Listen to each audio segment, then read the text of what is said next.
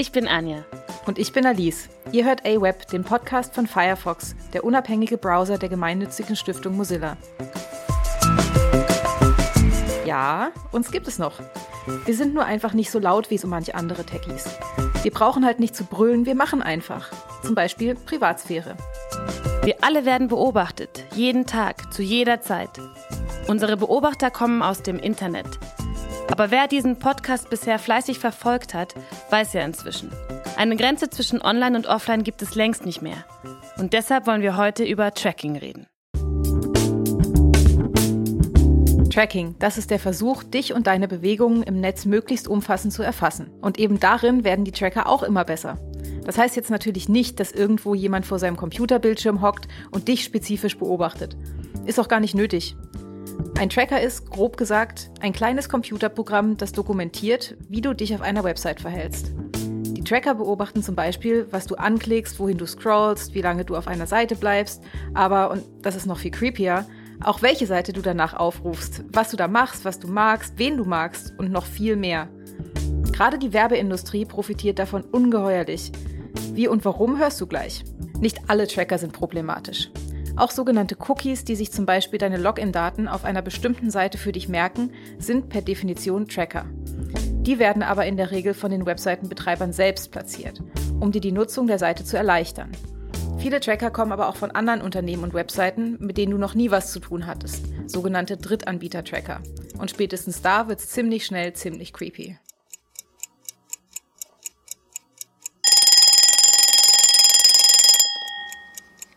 Wir können uns das so vorstellen. Sagen wir, du greifst morgens, nachdem du den Wecker zum Schweigen gebracht hast, erstmal nach deinem Laptop. Du checkst deine Mails, kriegst vielleicht schon ein paar aktuelle Verkehrsmeldungen angezeigt und dann, während du den ersten Kaffee des Tages trinkst, surfst du über die Nachrichtenseiten. Wo holst du dir denn deine Infos so? Beim Spiegel? Bei der FAZ? Oder bist du vielleicht Taz-Leser? Informierst du dich zuerst über die geopolitische Lage oder willst du eigentlich nur wissen, welches Skandelchen jetzt schon wieder das britische Königshaus erschüttert? Man sollte meinen, das alles wäre allein dein Ding. Welche Webseite du besuchst und was du da tust und lässt, das ist ja eigentlich eine Sache zwischen dir und dem Betreiber der Webseite. Eigentlich. Tatsächlich sind aber auf den allermeisten Seiten Drittanbieter-Tracker aktiv, die jeden deiner Klicks protokollieren. Wie das abläuft, darüber haben wir mit Linus Neumann gesprochen. Er ist IT-Sicherheitsberater, Whitehead-Hacker und Mitglied im Chaos Computer Club. Tracker versuchen nun auf unterschiedlichen Wegen herauszufinden, wann ich welche Seite besucht habe. Das tun sie primär dadurch, dass quasi Inhalte von deren Servern in anderen Webseiten eingebunden werden, wo das sehr Auffällig ist es zum Beispiel Werbung. Ja, diese Werbung kommt in der Regel nicht von, sagen wir mal, der Nachrichtenseite, die ich da gerade besuche, sondern sie wird von einem Server eines Werbenetzwerkes ausgespielt und wird quasi eingebunden in die Webseite, die ich besuche. Und dieser Werbeserver protokolliert jetzt quasi, aha, hier kam diese IP-Adresse mit diesem Browser vorbei und hat sich diese Werbung angeschaut. Und hat sich diesen Inhalt angeschaut. Sagen wir mal eine Boulevard-Nachrichtenseite. Dann könnte der Tracker jetzt entsprechende Schlüsse auf mein Bildungsniveau ableiten. Oder ähm, eine äh, Webseite mit bestimmten erotischen Inhalten. Ne? Da kann irgendwie noch bestimmte erotische Präferenzen abgeleitet werden. Und so können diese Werbenetzwerke dann relativ schnell, weil sie in sehr vielen Seiten eingebunden sind, erkennen, wie sich Menschen so im Internet bewegen. Anderes gutes Beispiel sind diese Like-Buttons von Facebook, wo also Facebook versucht, seine Nutzerinnen auf anderen Webseiten trotzdem zu erfassen. Also ich bin eigentlich bei Facebook eingeloggt und ich verlasse die Facebook-Seite, würde jetzt eigentlich erwarten, dass Facebook jetzt mich nicht mehr protokolliert und verfolgt, aber wenn ich dann jetzt auf einer anderen Seite bin, da sind wieder Inhalte von Facebook eingebunden, dann kann Facebook wieder erkennen, ah, guck mal hier, der Linus äh, interessiert sich für, was weiß ich, äh, Krieg in Syrien. Neben den großen Unternehmen, die wir so kennen, die ohnehin alles versuchen von uns zu erfassen, also primär ähm, Facebook und Google. Gibt es dann natürlich noch andere ähm, Unternehmen, hauptsächlich so Werbenetzwerke, deren Geschäftsmodell eben darin besteht, möglichst viel über mich zu wissen und dieses Wissen anderen anzubieten. Na, hast du auch schon eine Gänsehaut? Keine Zeit. Ich überlege mir gerade, was ich in den letzten Tagen so alles im Netz gesucht und angeklickt habe und wer das jetzt wohl alles weiß. Ey, Geheimtipp mal unter uns. Holt euch den Facebook-Container, Link in den Show Notes. Das ist ein Add-on, also eine Browser-Erweiterung in Firefox, die dafür sorgt, dass Facebook genau das eben nicht mehr so einfach kann, euch außerhalb der eigenen Plattform zu verfolgen. Ja, die Vorstellung, auf Schritt und Tritt verfolgt zu werden, das ist auf jeden Fall mega creepy. Aber, und das macht das Ganze eigentlich noch krasser, Tracking ist eigentlich nichts Neues. Getrackt wird schon seit den frühesten Tagen des Internets. Allerdings nicht in dem Ausmaß, wie wir das heute sehen. Und damals haben wir es überhaupt nicht gesehen. Und genau das muss sich ändern. Deswegen macht die neueste Version des Firefox-Browsers die unsichtbaren Tracker, die uns durchs Web verfolgen, jetzt sichtbar und blockiert sie. Wir haben jetzt ein paar Internetbewohner gebeten, den neuen Tracking-Schutz mal für uns auszuprobieren. Ihre Erfahrungen haben sie in kleinen Tracking-Diaries festgehalten, die wir euch auch in den Shownotes verlinken. Zu unseren Versuchskaninchen gehört auch Schlecki Silberstein, Autor, Blogger und Darsteller beim Bohemian Browser Ballett. Und für ihn gab es beim Probefahren des neuen Firefox eine ziemlich böse Überraschung.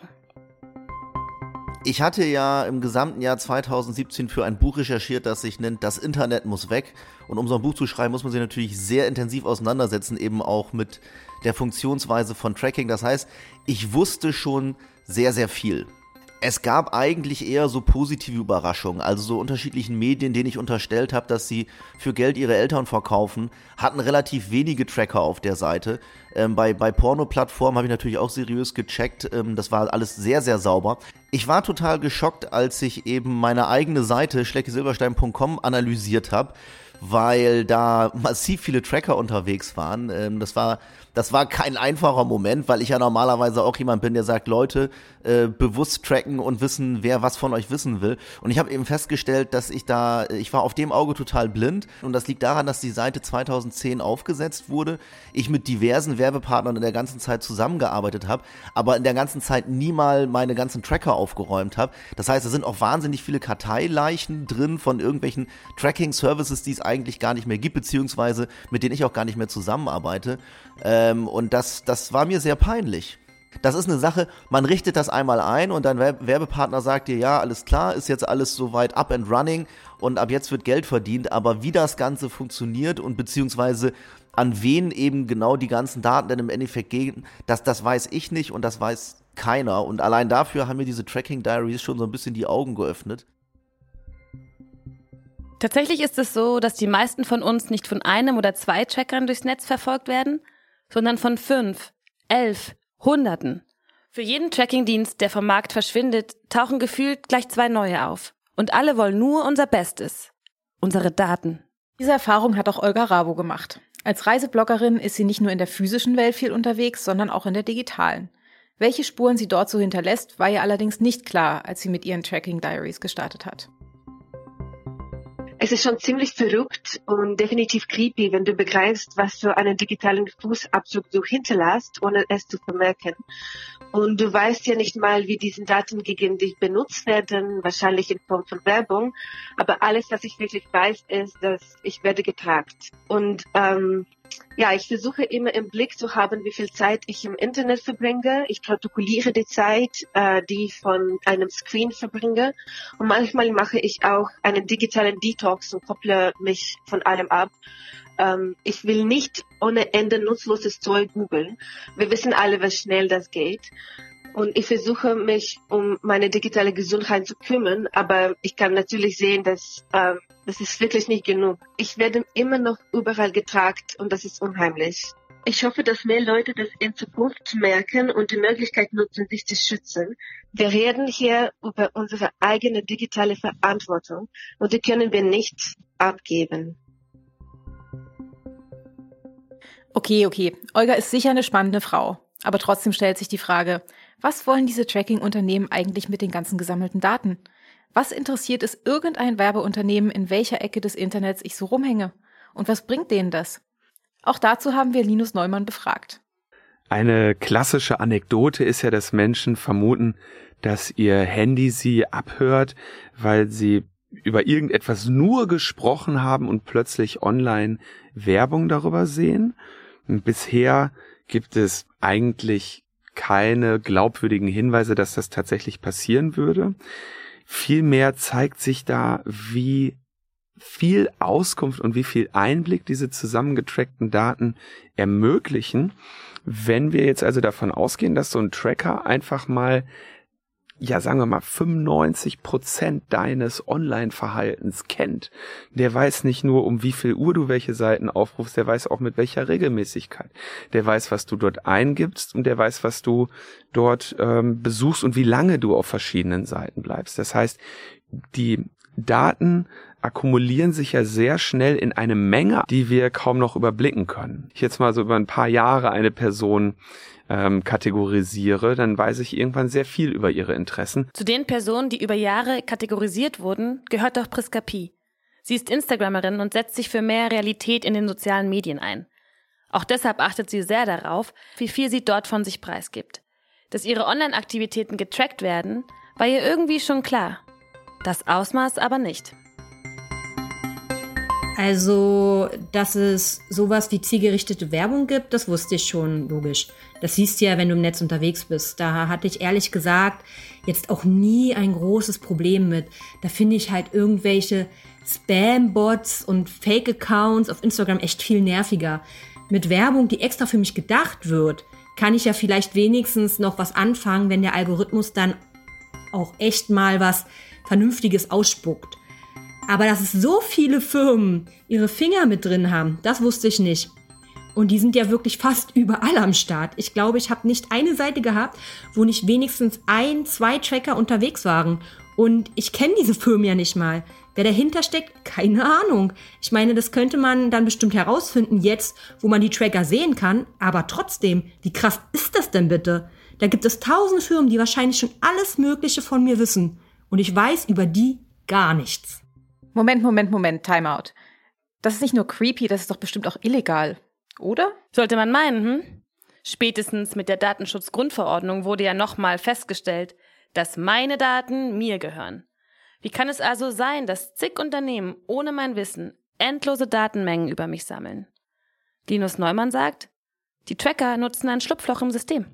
Laut Datenschutzrecht darf kein Unternehmen meine Daten speichern, Profile über mich bilden, diese Daten vorhalten, ohne dass ich das Recht habe, das Unternehmen zur Löschung zu zwingen, ähm, über die gespeicherten Daten Auskunft zu erlangen und ohne dass ich überhaupt dem Unternehmen dafür eine Erlaubnis erteilt habe.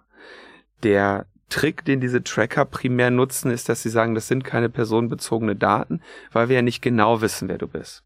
Und tatsächlich sind sie vielleicht auch nicht in der Lage zu sagen, ähm, wie ich heiße oder was mein genaues Geburtsdatum ist oder wo ich genau wohne. Die wissen nur alles andere von mir und mein Name ist denen letztendlich sogar egal. Ja, und dadurch kommen sie auf ein Datensammlungsniveau, das sehr viel intimer ist als irgendjemand vermuten würde, entziehen sich aber irgendwie dem Geiste des Schutzes meiner Informationen. Okay, cool. Weißt du was, Anja? Ich gebe auf. Was soll's? Wenn diese Tracking-Firmen alles über mich wissen, dann kriege ich wenigstens vielleicht noch interessante Werbung angezeigt. Ich habe ja nichts zu verbergen. Sollen die Tracker halt wissen, dass ich mir gern Sailor Moon im japanischen Original angucke und sonntags 14 Stunden die Nyan Cat in Dauerschleife. Bitteschön, viel Spaß mit dieser weltbewegenden Info. Wo ist das Problem? Das könnte man ja jetzt durchaus fragen, wenn einem dieses Thema einfach zu viel wird. Ja, da hast du recht. Mir egal, ich habe nichts zu verbergen. Das hört Linus auch oft. Und er hat mittlerweile eine ganz klare Antwort dafür parat. Da vermute ich so ein bisschen, dass das Ausmaß des Problems und das Ausmaß der Datenerfassung unterschätzt wird. Ähm, es geht ja nicht nur darum, dass diese Unternehmen das jetzt vielleicht mit mir spezifisch machen, sondern dass sie das mit dem ganzen Internet machen. Zielgruppengerechte Werbung und die Prognosekraft dieser Daten ermöglicht es dann eben auch einzelne Personengruppen unterschiedlich anzusprechen. Und solange das im, im Werbebereich, also für Produkte passiert, haben wir damit nicht so ein großes Problem, wie wenn das politisch passiert. Also wir erinnern uns zum Beispiel an den Cambridge Analytica Skandal, wo also über Facebook gesammeltes Wissen über Menschen verwendet wurde, um politische Werbung zu machen. Um beispielsweise zu sagen, aha, wir spielen an potenzielle Wählerinnen Hillary Clinton folgende Werbung aus, die ihnen einen schlechten Eindruck von Hillary Clinton macht, damit sie die nicht wählen. Und so wird eine Massenmanipulation ermöglicht, die wir als Zivilgesellschaft auch nicht mehr erfassen oder kontrollieren können, weil wir es nicht mehr sehen. In dieser alten Welt, in der irgendwo Plakate hängen, konnte ich durch Ostberlin fahren und mir anschauen, was die NPD dahin hängt. In einer heutigen Welt ist es quasi möglich, für bestimmte Zielgruppen Werbung zu machen, die andere Zielgruppen überhaupt nicht sehen. Da können dann unterschiedliche Bevölkerungsschichten in nahezu unterschiedliche Realitäten, Parallelrealitäten gezerrt werden, ganz unterschiedliche Wahrnehmungen politischer Sachverhalte entwickeln und so von einigen wenigen sehr datenmächtigen Unternehmen sehr stark gelenkt und ja äh, auch manipuliert werden. Die Datenmacht der Unternehmen kann allerdings nicht nur der Manipulation dienen. Die zusammengetragenen Daten können auch herangezogen werden, um uns zu analysieren, zu bewerten. In der Wirtschaft werden solche Konzepte auch bereits diskutiert. In der Realität könnte das dann so aussehen. Du willst einen Kredit? Dann geh lieber nicht so ausgiebig feiern und halt dich ein bisschen zurück beim Online-Shopping. Und ja, gönn dir ruhig den fetten Burger, aber heul da nicht rum, wenn dir die Versicherung irgendwann die Beiträge erhöht wegen deinem ungesunden Lebensstil. Linus meint, die Frage ist nicht, ob das passiert, sondern wann. Mit solchen Datensammlungen, die eben einfach eine so große, ungeheure Macht haben, wird einfach Missbrauch stattfinden. Das ist eine weitergehende Aushöhlung eben der Privatsphäre und auch die Bewegung in eine immer weniger freie Gesellschaft. Ob ich nun Sonntagmorgens äh, lange Feier oder ähm, freitags früh schlafen gehe und welche Webseiten ich mir im Internet anschaue, sind eben Teile der persönlichen Lebensführung und das zentral zu sammeln ist immer falsch, egal ob das aus politischem Interesse oder eigentlich noch schlimmer aus rein finanziellen Interesse geschieht. Menschen zentral zu erfassen, sie zu kategorisieren und zu bewerten, das ist immer falsch, sagt Linus. Wir stimmen ihm dazu. Deswegen ist es unser Anliegen bei Firefox, den Trackern ihren Job so schwer wie möglich zu machen. Aber ist dieser Kampf eigentlich noch zu gewinnen? Das Verhindern von Tracking ist so alt wie das Tracking selber und das ist ein fortwährendes Web Webrüsten. Wettrüsten. Sorry. Wenn eine Maßnahme implementiert wird, um Tracking zu verhindern, dann finden die Tracker wieder Wege darum herum. Teilweise ist Tracking dann auch wirklich nicht verhinderbar. Also wenn ich beispielsweise eine Google-Suche mache, dann gibt Google mir die zehn Ergebnisse und eigentlich würde Google jetzt nicht wissen, welche Seite ich als nächstes besuche, welchen Link ich klicke. Wir haben aber mehrere Mechanismen, die sie anwenden, um diese Informationen zu sich zurückzubekommen. Und diese Mechanismen sind so mit der Funktionalität verwoben, dass sie kaum noch auszubauen sind. Ja, das heißt, wir werden immer mehr neuere, klügere Methoden bauen müssen, um das Tracking zu verhindern. Und die Tracker werden immer neue, klügere Mechanismen entwickeln, um uns irgendwie doch zu tracken. Das ist ein Kampf, der so alt ist wie das Web und der wird auch weitergeführt werden. Und ob wir das mit verschiedenen Browser-Plugins tun, die einige wenige Menschen nutzen, oder ob die Browser wirklich auch für alle Nutzerinnen und Nutzer diesen Schutz übernehmen, das macht einen großen Unterschied und das stimmt mich erstmal hoffnungsvoll.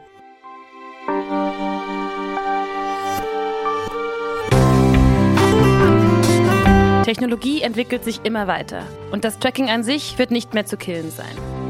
Aber wenn wir uns als Gesellschaft des Problems bewusst sind, wenn mehr und mehr Leute aktiv Tracker blockieren, dann kriegen diese Drittanbieter-Tracker und irgendwann auch die Werbe- und Datenindustrie echt Probleme. Wir haben es in der Hand. Womit man surft, ist heute eben nicht nur Frage des Geschmacks, der Gewohnheit oder der Bequemlichkeit. Mag komisch klingen, aber schon die Browserwahl kann ein Statement sein. Das konnte man schon gut sehen, als wir Firefox mit verbessertem Tracking-Schutz gelauncht haben. Da gab es dann direkt Schlagzeilen wie German Publishers wrestle with Firefox latest anti-tracking changes. Was wir tun, wird wahrgenommen. Was du tust, auch. Wenn du rausfinden willst, wie ausgiebig du selbst im Netz beobachtet wirst, dann installier dir einfach am besten den neuen Firefox-Browser und tu es unseren Testern gleich. Der neue Tracking-Schutz ist jetzt standardmäßig aktiviert. Natürlich kannst du ihn in den Einstellungen aber auch jederzeit auf deine Bedürfnisse anpassen. Vielleicht interessieren dich ja auch noch die ausführlichen Tracking Diaries unserer Tester. Die verlinken wir dir natürlich auch nochmal in den Show Notes. Und falls ihr Lust habt, könnt ihr auch selber welche machen und sie uns schicken unter awebpodcast at mozilla.com. Habt eine schöne Zeit!